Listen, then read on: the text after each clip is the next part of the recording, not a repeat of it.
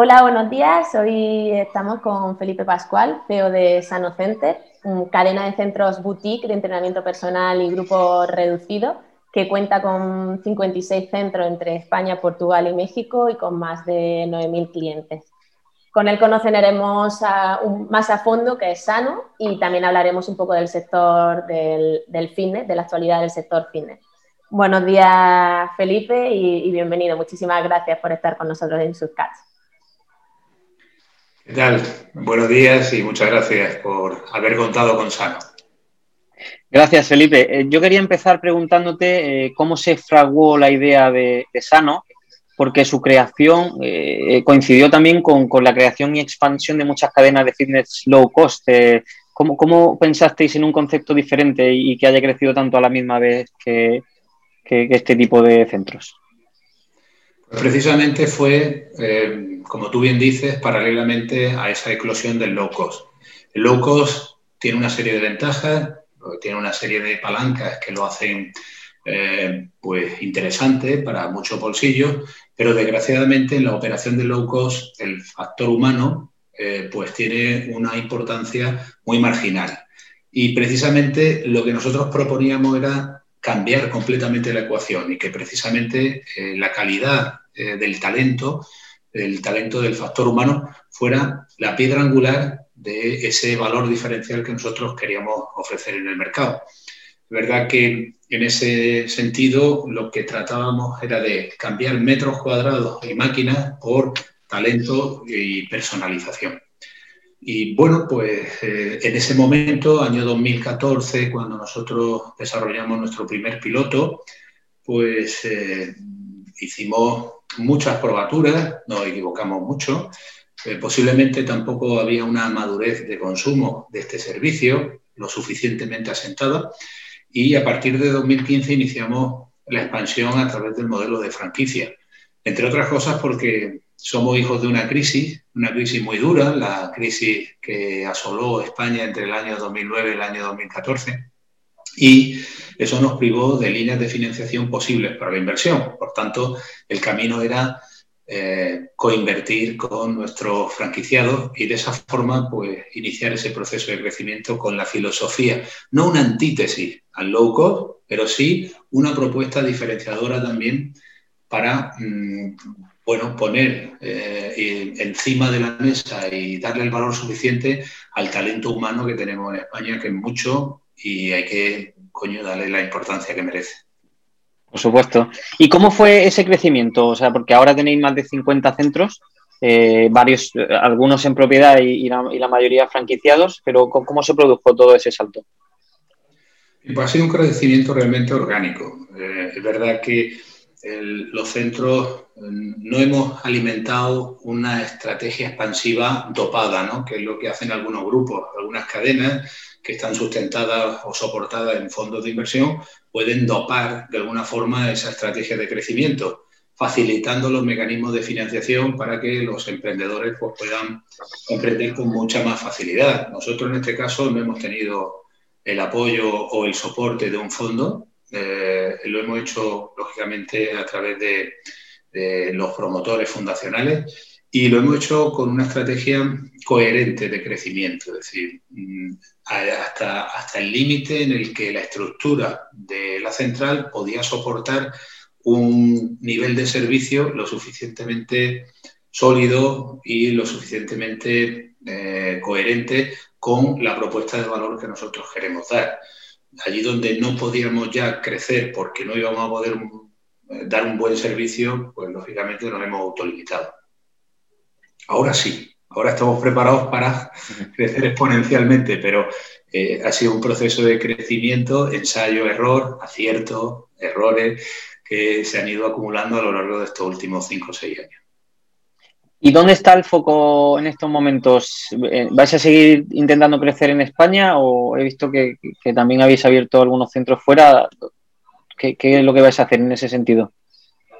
Nuestro primer objetivo es crecer mucho más en España, porque la dimensión de un centro sano y el objetivo eh, que, persigue, el objetivo cliente, el target cliente, es tan universal Y es tan necesario el incorporar un sano a la vida de las personas que entendemos que hay todavía un espacio de crecimiento en España muy importante. En segundo lugar, eh, estamos creciendo en aquellas eh, zonas geográficas donde podemos tener referentes que nos aporten valor y que también conduzcan ese proceso de crecimiento. En Portugal, en el norte de Portugal, porque la máster franquicia del noroeste pues está haciendo una labor formidable y controlan perfectamente el crecimiento en ese espacio geográfico.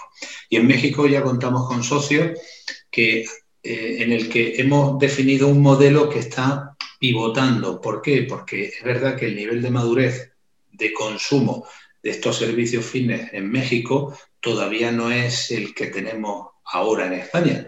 Entonces están en una etapa anterior y estamos creciendo y avanzando el modelo para replicarlo en otras ciudades. Pero es un proceso que preferimos aprender mucho del cliente, es el verdadero dueño y es el, el verdadero diseñador del producto y a partir de ahí, pues darle un poquito más de velocidad de crecimiento. Eh, nos hablas eso de que vuestro objetivo es eh, la expansión, pero no podemos obviar la situación que estamos viviendo actualmente, la, pandemia, que además datos dicen que en, el primer semestre de 2021 han decaído las aperturas de, centros deportivos. ¿Cuál es el caso de Sano? ¿Sano está en, ese punto o, qué nos puedes contar? Bueno, nuestro, nuestro caso es realmente diferente. El comportamiento en general en el segmento boutique ha sido bastante mejor que en el resto de modelos que componen el, el fitness. Es verdad que nosotros el comportamiento del cliente ha sido pues mucho mejor en cuanto a asistencia, en cuanto a mantenimiento de sus obligaciones, de sus cuotas, en cuanto a su presencialidad en, en la zona de entrenamiento, porque de alguna forma se ha sentido seguro y se ha sentido eh, pues bastante más eh, amparado y tutelado en estos momentos de altísima incertidumbre. Eh, por otro lado, nosotros ya tenemos cerrado en este primer trimestre, hemos abierto, han sido en total tres centros nuevos y en, el primer semestre, cuando termine junio, el objetivo es abrir otros cuatro centros. O sea que vamos a estar en este primer semestre en torno a siete centros en apertura. Nuestro objetivo es eh, incluso superar la marca del 2019. El 20 se quedó en 14 centros nuevos, pero queremos superar la marca del 19, que fueron 17. O sea, nos queremos ir a 20 centros en apertura. Y em, si todo camina eh, y si nos fijamos un poco en los indicadores en el análisis que hemos recién terminado del mes de marzo, pues esas previsiones yo creo que tienen bastante fundamento. Vamos a crecer vamos a crecer seguro y posiblemente a partir de septiembre el número de clientes nos vamos a acercar mucho a las cifras de enero-febrero de 2020.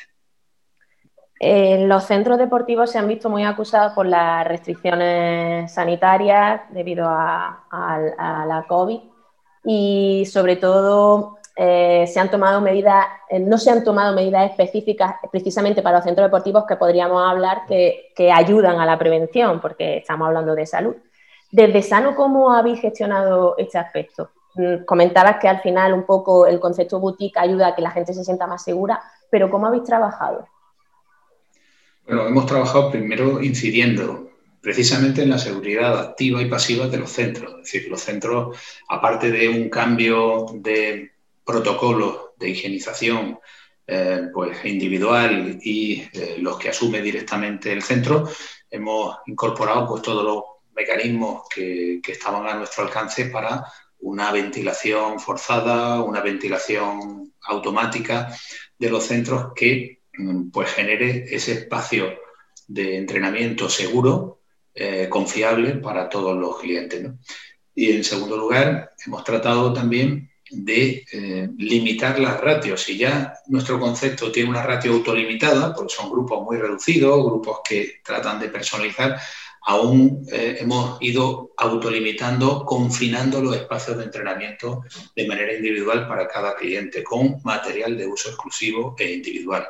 De esa forma, hemos conseguido que en momentos duros de la pandemia, cuando mm, bueno, pues el cliente normal del fitness ha ido huyendo de los grandes, eh, grandes espacios, de los, los centros de gran formato, pues hayan venido de alguna manera buscando ese socorro y ese auxilio en los centros pequeños, en estos centros cuyo, cuyo trato es muchísimo más directo, más seguro. Y claro, eh, eso, eh, el hándicap ha sido de alguna forma la disparidad de criterio autonómico a la hora de mm, formular este tipo de medidas restrictivas. Hemos tenido desde centros cerrados en Cataluña, en Comunidad Valenciana, centros que podían abrir sin ningún tipo de limitación en la Comunidad de Madrid, centros que tenían que cerrar a las 6 de la tarde en Andalucía, centros que igualmente tenían limitaciones hasta las 8 de la tarde en Galicia, centros que podían abrir eh, pues con una ratio mucho más limitada en Murcia. O sea, hay una disparidad que ha perjudicado realmente una gestión integral, pero para eso también la central ha hecho el esfuerzo de empatizar con cada territorio y dar soluciones efectivas a cada uno de esos casos. Entiendo que aquí la parte digital también ha tenido un papel fundamental, especialmente en el inicio de la pandemia con el confinamiento absoluto. Eh, ¿qué, tipo de medida o qué, qué habéis hecho desde Sano para poder acercar ese entrenamiento al usuario? Pues hemos hecho, en un principio, como tú bien dices, medidas de contingencia, pues eh, las que todos, entiendo, es decir, desde lo que son emisiones, emisiones en directo, en streaming, en videollamada, utilizando los canales estándares que teníamos en el mercado, haciendo una formación pues súper, súper acelerada eh, para que todos los instructores pues pudieran tener herramientas y tuvieran los criterios suficientes para hacer una clase con un mínimo de calidad, un mínimo de, garantía. Y a partir de ahí, pues desde Central, pues desarrollamos una estrategia digital y una estrategia que mm, de alguna manera acompañase ya todo lo que sería la oferta de entrenamientos presenciales.